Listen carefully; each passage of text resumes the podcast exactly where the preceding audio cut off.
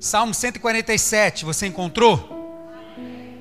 Vamos ler o verso primeiro, depois você vai manter a Bíblia aberta e nós vamos ler e falar e conversar sobre os demais versículos. E diz assim, Salmo 1, Salmo 147, verso 1, que diz assim: Louvai ao Senhor, ou Aleluia, que é a mesma coisa, porque é bom e amável cantar louvores ao nosso Deus. Fica-lhe bem o cântico de louvor.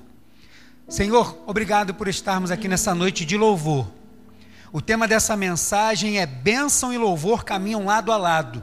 E isso muito bem é expressado nos Salmos, onde eles viveram milagres, em meio a desafios, mas era um povo abençoado porque te louvava, e te louvava porque era abençoado. Essas coisas são inseparáveis. Pedimos que o Senhor possa nos instruir na tua palavra hoje, e quem sabe, se há alguém aqui hoje, que eu duvido muito, mas se por um acaso houver alguém que ainda não entende como essas coisas funcionam, possa entender que aquele que é uma pessoa abençoada, é impossível ele não abrir a sua boca para louvar a Deus porque ele entende que toda bênção vem do Senhor. Pedimos que o teu Espírito Santo fale conosco, nos instrua, porque carecemos ouvir tua doce voz. É a nossa oração em nome de Jesus. Amém. Então eu falo hoje debaixo do tema Bênção e louvor caminham lado a lado. Bênção e louvor sempre vão caminhar lado a lado. Eu não poderia escolher outro livro para isso que não fosse dos Salmos. E o livro dos Salmos, ele não é simplesmente a pessoa pegou e compilou e botou todos esses cânticos aqui de uma vez. Foi Deus que foi o autor dos Salmos. Então ele tem uma montagem especial. Na Bíblia Sagrada são 1189 capítulos, se eu não me engano. A Bíblia Sagrada tem 1189 capítulos. Então é um número ímpar. Quando você divide no meio, vai dar 594 capítulos para trás, 594 capítulos para frente. E aonde que está então o centro? Salmo 118. Salmo 118 é o capítulo, que a gente vai chamar assim, central da Bíblia Sagrada. E o versículo 15 é o versículo central, está no centro da Bíblia Sagrada. E aí, quando você passa do Salmo 118, que está falando de redenção, de salvação, não é à toa que é este salmo que está no centro. E aí você passa para o Salmo 119.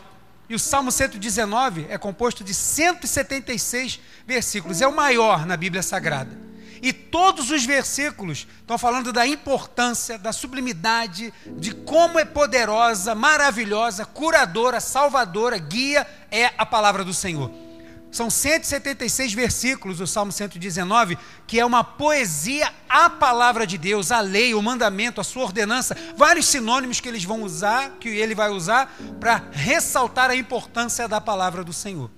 Quando a gente passa ao Salmo 119, vem uma coleção de 15 salmos, que é o dos Salmos 120 ao 134, que são os salmos conhecidos cânticos da romagem, da romaria, ou dos degraus de subida, que são os cânticos que o povo de Israel cantava quando subia para Jerusalém. Então eles iam cantando, e aí a gente encontra o Salmo 122, que vai dizer: Alegrei-me quando me disseram, vamos à casa do Senhor. E quando eles estão chegando lá, e aí no Salmo 134, eles já vão estar dando graças a Deus por poderem contemplar o templo do Senhor. E são cânticos que eram utilizados para serem entoados enquanto eles iam até Jerusalém uma vez por ano para adorar a Deus. E aí, do Salmo 135 ao 150, são salmos, na sua maioria, de louvor a Deus. Salmos que engrandecem o nome do Senhor. Que conta, às vezes, alguma história, como 137, que fala do cativeiro babilônico, mas são salmos que louvam a Deus porque Ele é um Deus bom, que cuida, que cura, que sara, que liberta, que guarda e que mantém os seus em segurança. E para falar sobre bênção e louvor, eu escolhi o Salmo 147, porque na leitura do Salmo 147, eu consegui enxergar quatro bênçãos do Senhor para o seu povo. E quando a gente fala bênçãos, é exclusiva para o povo de Deus, porque bênção e louvor caminham juntos. Uma pessoa pode ser abençoada mas se ela não louva a Deus, aquilo é como nada, porque demonstra ingratidão. Agora, quem sabe que o que tem, seja o que for, vem do Senhor, ele é grato a Deus sempre, em todo lugar. Isso faz uma diferença. Então existem quatro tipos de bênçãos aqui. E eu quero falar sobre elas hoje na leitura do Salmo. A primeira é bênçãos individuais. Existem bênçãos individuais, específicas para cada um de nós, que o Senhor vai fazer em cada um de nós. A gente vai ler isso. Existem bênçãos coletivas. O salmista também vai falar de bênçãos que vão para todo o povo. E ele sempre vai estar falando no plural, porque é algo para o povo. E existem bênçãos especiais, aquela que só o Senhor podia fazer por nós aquela que a gente vai entender que está reservada para a hora certa. Você crê nisso? Você tem algum um clamor ao Senhor, está pedindo uma benção? Está guardada, vai chegar na hora certa, está reservada. E a gente vai entender isso também. Então, tem bênçãos individuais, existem bênçãos coletivas, como essa que temos aqui da presença do Senhor onde estamos, isso é uma bênção. Por isso que a gente louva o Senhor. A gente não espera alguma coisa acontecer direto. A gente entra por essas portas e louva o Senhor, porque entendemos que somos abençoados. Existem bênçãos individuais, bênçãos coletivas, existem bênçãos especiais e existem bênçãos espirituais. E é essas bênçãos que eu quero falar hoje com o Salmo 147. Porque lendo, né, orando com esse salmo, foram essas coisas que subiram ao meu coração e eu quero compartilhar com você. A primeira coisa que a gente nota nesse Salmo 147 é que no versículo 1, versículo 7 no versículo 12 são versículos que vão estar dando ênfase em louvar ao Senhor, em cantar, como se ele estivesse dizendo assim: olha, eu estou falando todas essas coisas, eu estou citando todas essas bênçãos, mas não perca o foco, é para o Senhor. Louve, cante, exalte ao Senhor. Então ele vai usar sempre ali no capítulo, no versículo 1, versículo 7 e no versículo 12, ele vai estar lembrando o povo de estar tá clamando. E a gente lê aí de novo o verso primeiro, diz: Louvai ao Senhor, ele já começa assim, porque é bom e amável cantar louvores ao nosso Deus. Versículo 7: Cantai ao Senhor com ações de graças, entoai louvores ao som da harpa ao nosso Deus. Versículo 12: Louva Jerusalém ao Senhor, louva Sião ao teu Deus. Ele está dando ênfase que não importa se a bênção é individual ou coletiva, especial ou espiritual, nunca esqueça de que você precisa louvar o Senhor. Dito todas essas coisas, feitas as considerações, eu quero que a gente passe agora para a leitura do Salmo. Eu quero primeiro falar das bênçãos individuais. E a gente vai ler do verso 2 ao 6, e eu vou lendo e vou citando, aplicando alguma coisa, diz assim: verso de número 2: O Senhor edifica Jerusalém e congrega os dispersos de Israel o Senhor edifica Jerusalém e congrega, reúne, traz para perto aqueles que estão dispersos, diz o versículo de número 2. O Salmo 121 vai dizer que você leva os olhos para os montes, de onde vem o socorro? Ele sabe aonde procurar o socorro. No Salmo 127 ele vai dizer que em vão trabalha a pessoa na construção, se não for o Senhor quem edifica. E aqui, ele concordando com isso, ele vai dizer: é o Senhor que edifica Jerusalém. É o Senhor que constrói os muros, e ele vai falar sobre isso. É o Senhor que coloca tranca nas nossas portas, e ele vai citar isso. Ele vai falar, porque ele está dizendo assim: ó, sou eu que promovo um lugar de segurança e trago aquele que pode estar mais longe. Pensa alguém que está longe aí da presença do Senhor, alguém que você conhece, alguém que você ama e que está longe dos caminhos do Senhor. Ele já vai dizendo isso, que a bênção dele alcança aquele que está longe. Está disperso, mas ele traz de volta. E ele vai trazer para botar nesse lugar que ele edificou. E só entra nesse lugar as pessoas que ele vai trazer. Porque quem salva é o Senhor. Não sou eu, não é a igreja, é o Senhor da igreja que salva. E ele já começa declarando isso. E a gente entende que isso é individual. A salvação é individual. Então esta bênção ela é individual. Cada um vai precisar dar ouvidos ao Senhor para poder estar em segurança num lugar que ele construiu. E muito mais do que a segurança que ele promove para nós aqui, há uma segurança eterna reservada para aqueles que aguardam nele, que é o céu de glória onde nós um dia estaremos. Então o Senhor edifica Jerusalém e congrega os dispersos de Israel. Ele traz, porque são dele, é de Israel. Verso 3: Sara os de coração quebrantado, e lhes pensa as feridas. Pensa é atar, né? Preparar para curar. Está preparando, está trazendo e promovendo a cura. Ele é o que sara os de coração quebrantado. Quando a gente fala de coração quebrantado, também estamos falando de coisa individual. Por mais que a gente possa estar num coletivo aqui, quando no momento dos louvores você se dobra ao Senhor, é um momento individual seu com Ele. Por mais que várias vozes estejam entoando cânticos e o Senhor ouvindo lá no céu, todas elas juntas, Ele identifica cada uma de nossas vozes. A gente pode cantar muito bem, pode cantar desafinado, pode ter uma voz alta ou uma voz um pouco mais baixinha, mas Ele ouve cada uma dessas vozes chega diante do trono dele e ele percebe o que está com o coração quebrantado. Ele sabe, pelo som, ele conhece como é que está o coração.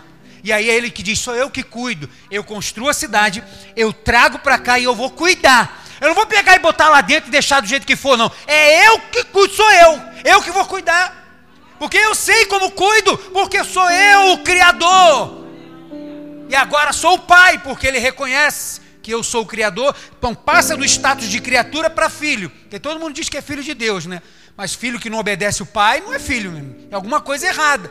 Se tem a palavra do Senhor e a pessoa não obedece, faz o que quer da vida e diz que é filho, tem alguma coisa errada. Está disperso, está precisando vir para perto ainda. E quando está perto, o Senhor sabe quando a gente está, como a gente está, a situação que a gente se encontra, é Ele que promove essa bênção, que ninguém pode promover. Que a gente não está falando somente das coisas emocionais, não. Está falando da palavra do Senhor que vai aonde nada pode ir. E vai lá e promove a cura. É o Senhor que cura. O Senhor sara os de coração quebrantado e lhes cura ou lhes pensa as feridas. Conta o número das estrelas, chamando-as todas pelo seu nome. Grande é o Senhor nosso e muito poderoso. O seu entendimento não se pode medir. E aí, às vezes, quando a gente lê, eu gosto de sempre separar, né? não porque está separado assim, mas para fazer uma forma didática, de separar, porque pode parecer que agora não tem muito a ver com o que eu estava falando. Porque ele agora está falando da questão do universo.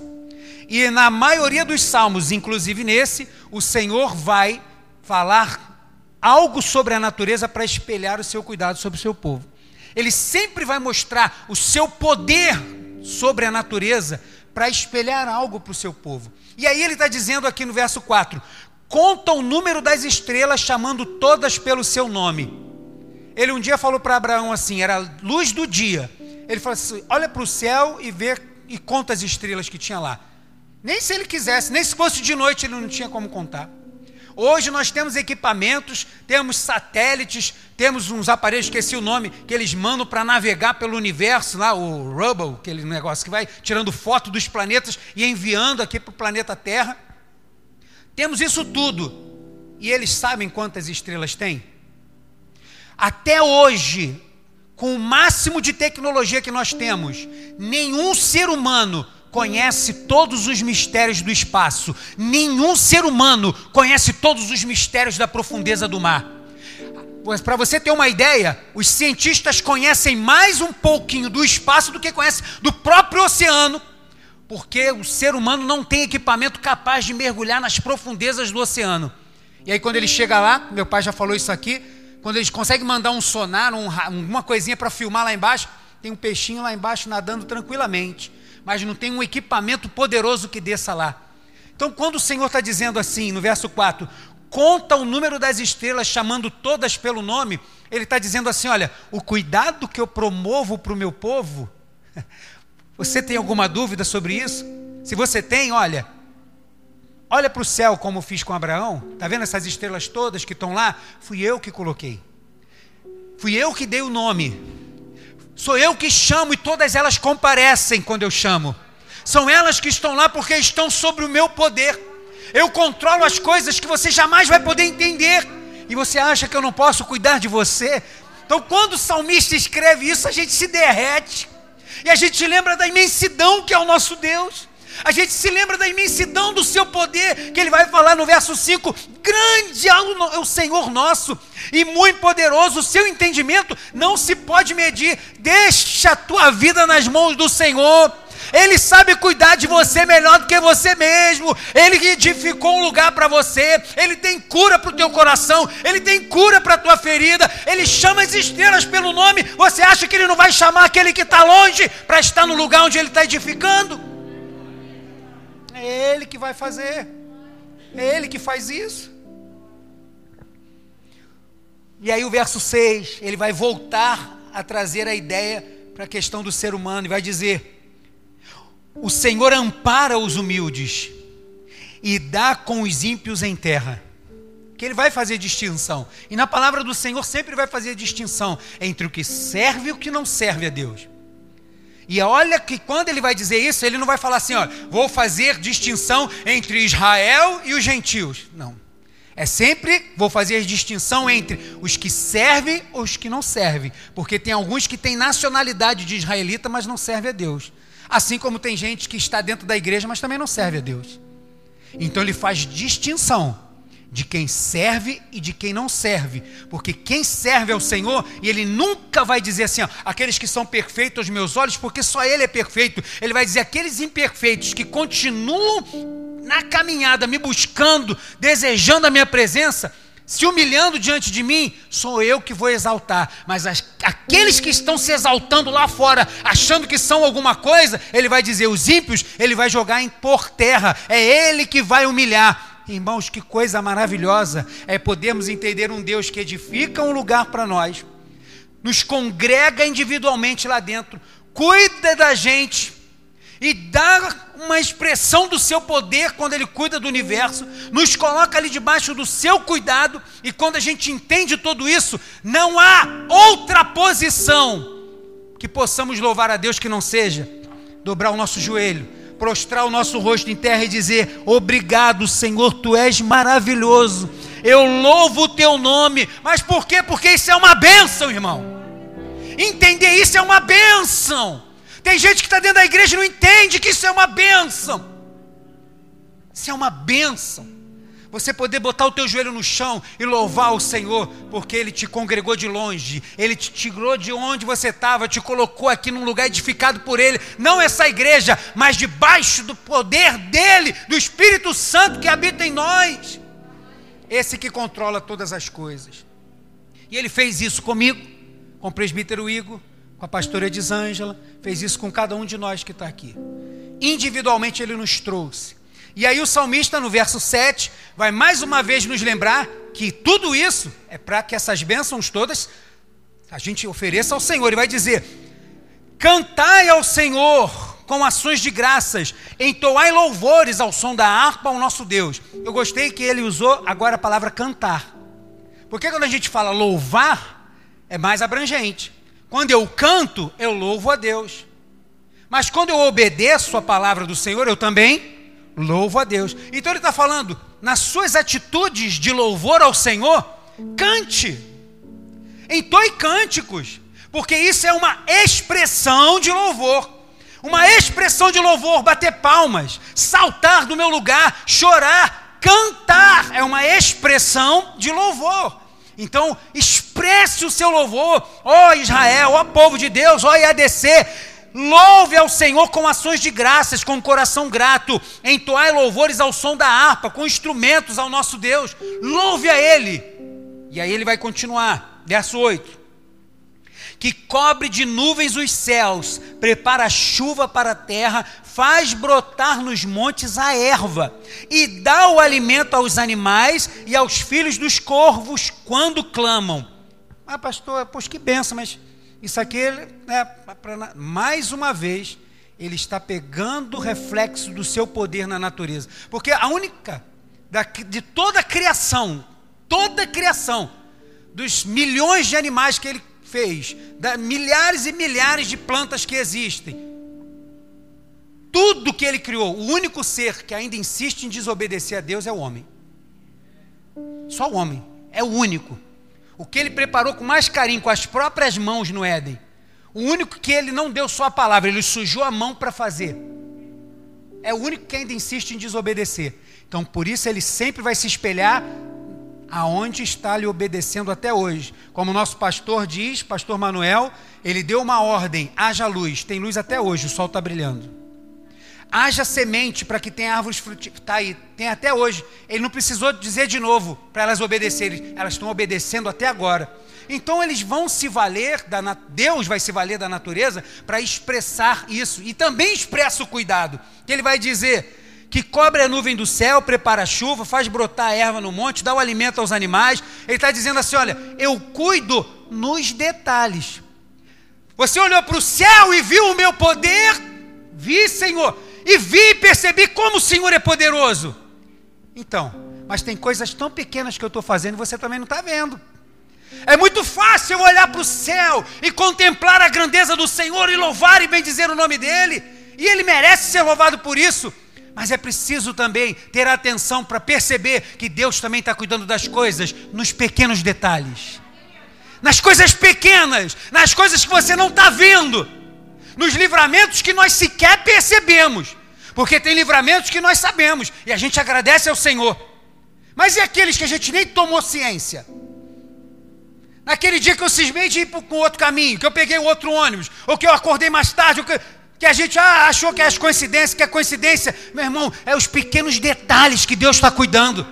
E só quem entende que isso é bênção do Senhor é que louva. E ele está falando, eu estou cuidando das coisas pequenas que as, os sábios têm como insignificantes. Que sabedoria há em contemplar uma árvore, em contemplar a ave? Mas o Senhor Jesus vai ensinar lá no Sermão do Monte, Mateus 6, ó, tá vendo aí o lírio do campo? Para onde ele está apontando? Está vendo as aves do céu? Para onde ele está apontando? Para aqueles que confiam nele plenamente. E aí ele está falando: olha, eu também sou, não sou só o Deus que cuida de todas as estrelas, naquilo que você pode ver que é grandioso. Não, também cuido dos detalhes que você talvez nem perceba, mas estão acontecendo para que tudo esteja dentro de um equilíbrio, para que tudo esteja de acordo, para que você sem perceber, sem perceber, você está vivendo o meu cuidado. E aí, quando a gente toma ciência disso, quando o salmista traz isso à tona, não resta dúvida: o que, que eu tenho que fazer? Louvar o Senhor, porque isso é uma benção. E Ele está fazendo isso só para mim? Não, está fazendo para todos aqueles que entendem que isso é uma benção e louvam o nome dEle, porque agora Ele está tratando no coletivo. E aí ele vai, verso 8: que cobre as nuvens do céu, prepara a chuva da terra, faz brotar dos montes a erva, e dá o alimento aos animais, aos filhos dos corvos, man, é, quando clamam. E aí o verso 10: não faz caso da força do cavalo, nem se compraz dos músculos do guerreiro. E agora, por que, que o salmista está tratando isso? Porque, como ele falou acima, que o Senhor gosta dos que são humildes, que se humilham diante dele, tem gente que anda na força do seu braço. Que além de nem olhar para o céu para saber, contemplar a força e o poder do Senhor, nem mesmo conseguir perceber as coisas tão pequenas que Ele também está cuidando, ainda acham que são eles que resolvem tudo. Ainda acha que tem fôlego de vida, porque eles têm mesmo. E faz planos e planos e planos, e devemos fazer planos e projetos, mas acha que vai se concretizar porque ele bate no peito e diz que pode. Quando no estalar de dedos o Senhor pode recolher o fôlego de vida e ele cai um saco de carne, que daqui a alguns dias está podre, cheio de bicho comendo. E o ser humano continua achando que é o tal. E aí ele faz que ele não se agrada da força do cavalo, não faz caso da força do cavalo, porque a força do cavalo é para o plantio e para as batalhas. Né? As duas coisas principais nesse período, principalmente, tanto para o plantio quanto para o trabalho, para as guerras, o cavalo é um animal importante. Mas ele está dizendo, não é pela força dele, não é porque você tem cavalo ou não tem, porque tem alguns lá que não tem, mas eu também estou cuidando. Não se garanta no que você tem, não se garanta na tua força. Jeremias 17 vai dizer: Maldito homem que confia na sua força, faz do seu braço o seu Senhor, não faça reconheça que o que você tem, que a habilidade que você tem, a inteligência que você tem, a sabedoria que você tem, o emprego que você tem, aonde você está, foi o Senhor que deu, foi o Senhor que promoveu. E quando a gente entende que isso é uma benção, a gente louva. A gente diz obrigado, Senhor, e o Senhor se agrada que a gente faça isso.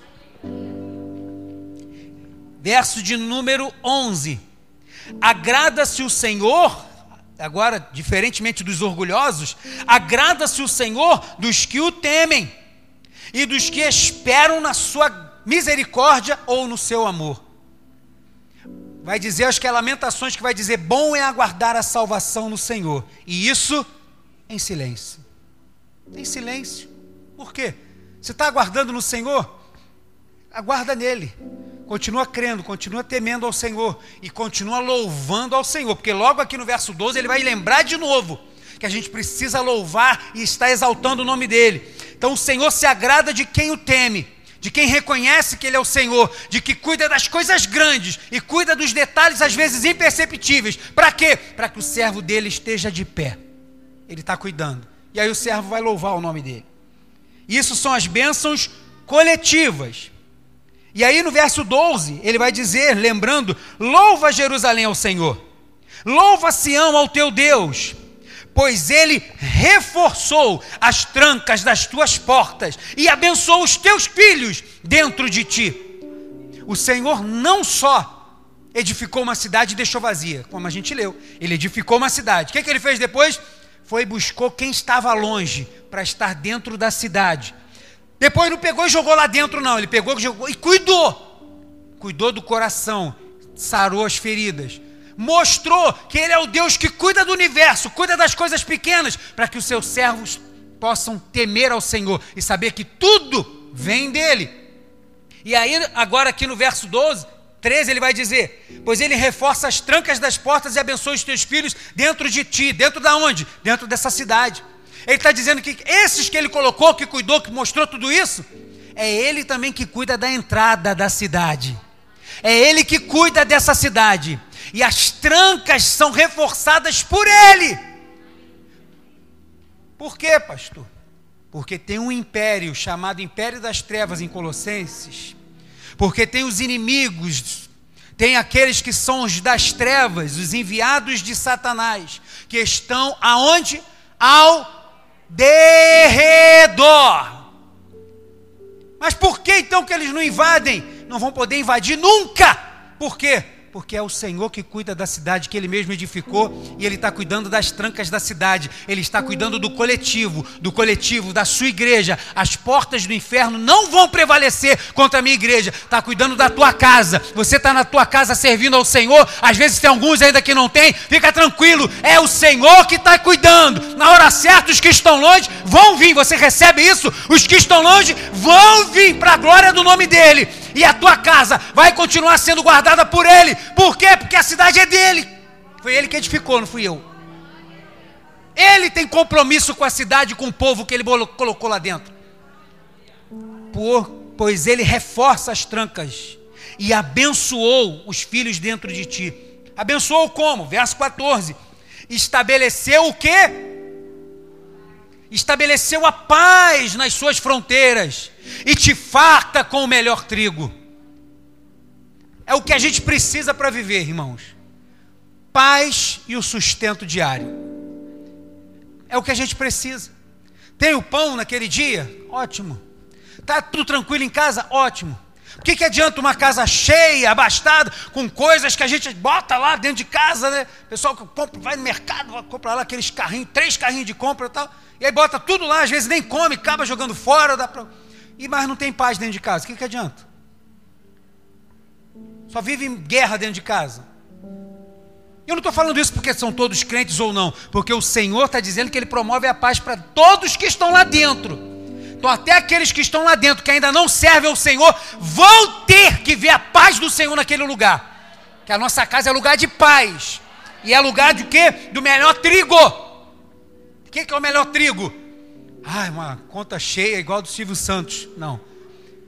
Ele não está falando melhor vinho. Porque se fosse o melhor vinho, estava falando de coisas especiais. Especiarias. Ele está falando do melhor trigo. Trigo para o pão, é o sustento diário. Agradeça a Deus o pão que está na tua mesa, lá na tua casa. Porque como a gente aprendeu, não é na nossa força, foi o Senhor. O Senhor que abriu a porta de emprego. Foi o Senhor que abriu aquele recrutamento interno para você poder fazer e passar. Foi o Senhor que fez. É Ele. É Ele que está cuidando. Para quê? Para que tenha paz. E para que não falte o pão sobre a sua mesa. E aí ele vai continuar. Só que aqui a gente termina falando sobre as bênçãos coletivas. E agora ele vai falar de bênçãos especiais. Porque até aqui que a gente está falando são aquelas coisas que a gente entende, né? o servo de Deus entende que é bênção, alguns não entendem que é bênção. Né? Ter o pão sobre a mesa, ter paz dentro de casa, ter o sustento, ter o Senhor que guarda a nossa casa, não acha que isso é bênção. Os servos de Deus têm isso todo dia. E a gente agradece a Deus todo dia. Senhor, obrigado por esse dia, obrigado pela paz, dá-nos uma noite de paz. A gente agradece porque a gente entende que isso tem que ser, tem que redundar, tem que retornar em louvor ao Senhor. Mas existem também bênçãos especiais. Essas que eu falei, individuais e coletivas, são aquelas que a gente presencia sempre. Mas tem coisas que são especiais. Tem aquela bênção especial que está reservada para que na hora certa, numa palavra, tudo mude numa palavra, num comando do Senhor, as coisas começam a mudar do jeito que a gente não entende. Quem já viveu isso sabe. Num comando do Senhor, quando ele vê que é a hora, na linha do tempo nosso, da humanidade, quando ele percebe que é a hora, ele vira a chave o negócio muda completamente. São as bênçãos especiais. E eu quero falar dela agora. E mais uma vez o salmista vai se referir aonde? À natureza. E ele vai dizer: ele, o Senhor, envia suas ordens à terra e sua palavra corre velozmente, porque a natureza está obedecendo até hoje. Teve um dia que a natureza parou de obedecer, está obedecendo depressa nos quatro cantos do planeta. A natureza aí, apesar, né, a despeito da atitude do ser humano, a natureza está tentando resistir e mostrando os seus sinais que está viva, porque a palavra do Senhor corre velozmente. Verso 16: dá neve como lã e espalha a geada como cinza. Ele arroja o seu gelo em migalhas. Quem resiste ao seu frio? Só até aqui. Ele está falando de condições de muito frio. Agora pensa lá aonde estava situado o povo de Deus nessa época aqui. Aonde tinha esse negócio aqui? Só nos lugares muito altos, só nos lugares inalcançáveis onde nenhum deles se atrevia a subir. Hoje o pessoal tenta escalar, né? mas nenhum deles se atrevia a subir. Mas por que, que o Senhor está fazendo referência a isso? Porque Ele está dizendo que no decorrer do ano tem as coisas corriqueiras, as coisas do dia a dia, e tem a bênção do Senhor sobre todas essas coisas acontecendo. Mas só que chega um momento que ele vê que não dá mais Chega um momento que a sequidão é muito grande. Chega um momento em que acabou de fato e de verdade toda a possibilidade, no caso da água, porque eles estão no deserto. E aí eu mostrei um vídeo aqui, quando eu preguei sobre o Salmo 125, se eu não me engano, que aí vai falar que chega um período do ano que no Negueb, onde está um deserto, vem um rio e aparece um rio. E de onde vem esse rio? Esse rio vem do versículo 18. Manda a sua palavra e o derrete, faz soprar o vento e as águas correm. Isso aqui acontece toda vez, todo, o ano inteiro? Não. Só acontece por um período pequeno, uma vez por ano. É algo especial. É aquele socorro que vem do Senhor no momento oportuno, quando não dá mais para suportar. Sabe por quê? Porque o socorro do Senhor vem do alto. As geleiras estão lá em cima. Os homens não têm como alcançar, não tem como suportar.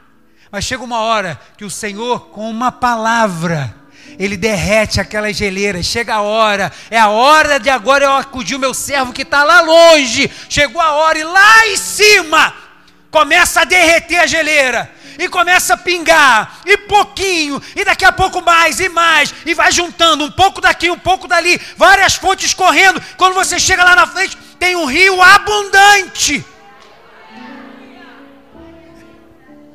Você está esperando o socorro do Senhor? É, ele vem do alto mesmo. Eleva os meus olhos para os montes. De onde me vem o socorro? Meu socorro vem do Senhor que fez os céus e a terra. O teu socorro vai vindo alto, no comando do Senhor. Ele vai mandar uma palavra e tudo vai mudar. Aquilo que era deserto vai florescer. Por quê? Porque o Senhor tem algo reservado. Ele que está cuidando, está botando a geada, está formando o gelo. Mas por que não manda logo? Porque tem que esperar a hora certa de chegar. Essa é aquela bênção especial. Se você está esperando esse momento do degelo, dessa água começar a jorrar, pode esperar, porque ela vai vir. Porque o Senhor que resgatou o povo e que colocou ele em segurança, não vai deixar o seu povo na sequidão, ele vai cuidar. E para terminar, falamos da bênção individual, da bênção coletiva, da bênção especial, como é essa, mas também tem a bênção espiritual. E eu termino com essa, que diz os versos 19 e 20: Mostra a sua palavra a Jacó, as suas leis e os seus preceitos a Israel. Não fez assim a nenhuma outra nação. Todas ignoram os seus preceitos. Aleluia, ou louvai ao Senhor. Todas rejeitam. Mas o que é isso aqui, pastor? Isso aqui são as bênçãos espirituais. São aquelas coisas que o Senhor só vai revelar para os dele. Não é pelo conhecimento bíblico. Não. Porque até aquele que lê com dificuldade vai perceber a bênção de Deus. Não é pelo conhecimento bíblico. Não é pelo seu nível intelectual. Não é pelos planejamentos que você fez ou está fazendo. Não. Não é. É algo especial entre Deus e você entre Deus e nós, algo que Ele vai revelar para você. Aquela bênção da revelação do Senhor específica para o seu servo. Aquela direção que você precisa, é Ele que vai te dar. Aquela oração que você está fazendo, que às vezes nem na tua casa as pessoas sabem que você está orando, é Ele que vai trazer a revelação pela Sua palavra, porque Ele só vai fazer isso para os dele. Pastor, mas a Bíblia está lá, ó, está lá na livraria. Está lá. Um monte de gente pode ler. Muitos poetas utilizam a Bíblia. Muitos cantores utilizam a Bíblia para compor. Muitas pessoas têm a Bíblia aberta no Salmo 91 na sua casa, que não adianta de nada. Muita gente tem acesso à palavra, mas poucos têm acesso à revelação do Senhor pela sua palavra. Por quê? Porque isso aqui ele só dá para os dele. Foi ele que tirou, colocou na cidade, está cuidando, está dando sustento. Tem momentos que ele precisa dar um algo especial e também é ele que dá a sua palavra reveladora, esclarecedora, que não deixa os seus servos confundidos. A gente não fica lá na, na bifurcação sem saber, e agora eu vou para a direita e para a esquerda. Não, fica tranquilo que é o Senhor que dá a direção. É Ele que vai dizer como, é Ele que vai dizer quando, é Ele que vai capacitar para que você faça, é Ele. Isso vem dele, é específico. Específico para quem? Específico para os que são dele. Você é servo do Senhor? Louve a Ele pelas bênçãos que Ele tem